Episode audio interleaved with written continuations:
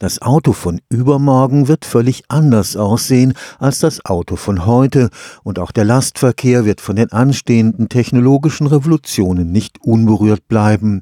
Fahrerlose Lieferfahrzeuge, die ihre Päckchen mit Heberobotern in Abholboxen ablegen, fahrerlose Taxis, in denen man schlafen, arbeiten und sogar feiern kann. In zwei Jahrzehnten könnte das Wirklichkeit sein. 16 Universitäten und Unternehmen haben sich im vom Bundeswissenschaftsministerium geförderten Forschungsverbund Unica Agil zusammengeschlossen. Ziel ist es, einen Blick in die Zukunft des Automobils zu wagen, die enormen Möglichkeiten der Automatisierung auszuloten und mit Prototypen ganz praktisch zu zeigen, wie Verkehr im Jahr 2040 funktionieren könnte. Gleich zwei Institute des Karlsruher Instituts für Technologie sind mit von der Partie. Damit ein Fahrzeug ohne Fahrer unterwegs sein kann, muss es die Umgebung auch bei Regen oder Dunkelheit sicher erfassen können. Kameras, Laserscanner, Radarsensoren an allen Seiten des Fahrzeugs übernehmen diese Aufgabe. Und da ist dann die Schwierigkeit, wie man diese Komplexität, die sich daraus ergibt, dass man mehrere Dutzend Sensoren an dem Fahrzeug hat, wie man die beherrschen kann. Und wir haben das Konzept entwickelt, diese Sensoren zu gruppieren in Sensormodulen. Das sind auch tatsächlich Bauteile, die dann an das Fahrzeug angebaut werden, an den Ecken jeweils des Fahrzeugs. Für jedes dieser Sensormodule wird dann zunächst mal eine Auswertung durchgeführt auf einem kleinen Rechner, der zu diesem Sensormodul gehört. Und später werden dann diese Informationen von den vier Sensormodulen zusammengeführt und dann diese Informationen dann auch miteinander verrechnet und verarbeitet. Dr. Martin Lauer arbeitet am Institut für Mess- und Regelungstechnik des KIT, eine der führenden Forschungsinstitutionen fürs fahrerlose Fahren.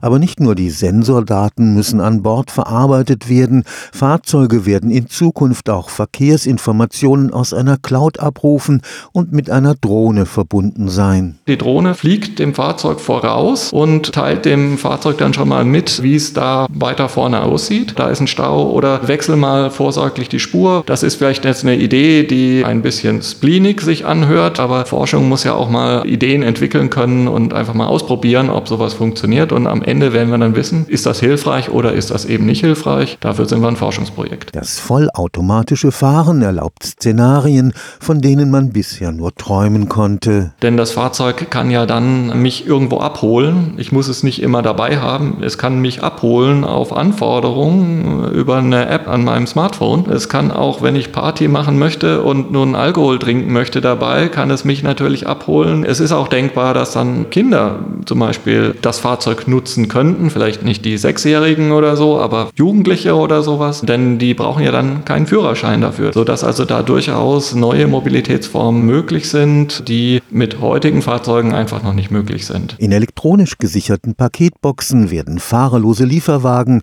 unsere Internetbestellungen vollautomatisch ablegen können. Man kann sich so eine Paketbox vorstellen wie so ein Briefkasten, der eben in Straßennähe steht. Der hat eine Klappe, in die man Pakete einlegen kann, natürlich gesichert gesichert, dass da keiner stehlen kann. Fahrzeug fährt dann heran an diese Paketbox, öffnet seine Türen, ein Roboterarm greift hinaus, greift dann dieses Paket und wird da eben der Adressat informiert wieder über eine App, dass das Päckchen bereit liegt und dann kann eben derjenige da vorbeigehen und sich das Päckchen abholen. Auch für den Busverkehr in der Stadt bietet die Automatisierung neue Möglichkeiten. Also eine kleine busartige Einheit bei uns mit sechs Plätzen, die dann eben nach Bedarf Strecken abfahren kann und die Fahrgäste dann individuell auch abholen kann, sodass man also nicht mehr erst zur Haltestelle gehen muss und dann dort warten muss, bis der Bus kommt, sondern der Bus holt einen dann ab und berechnet dann eben, was ist die beste Strecke, um die verschiedenen Passagiere alle an ihr Ziel zu führen. Unica Agil wagt ganz bewusst den Blick in die Zukunft der Mobilität. In der Forschung muss man ja immer die Nase vor der Entwicklung haben. Also es würde jetzt wenig bringen, wenn wir genau dasselbe machen, was auch die Automobilindustrie macht, sondern wir wollen ja mit dem Projekt gerade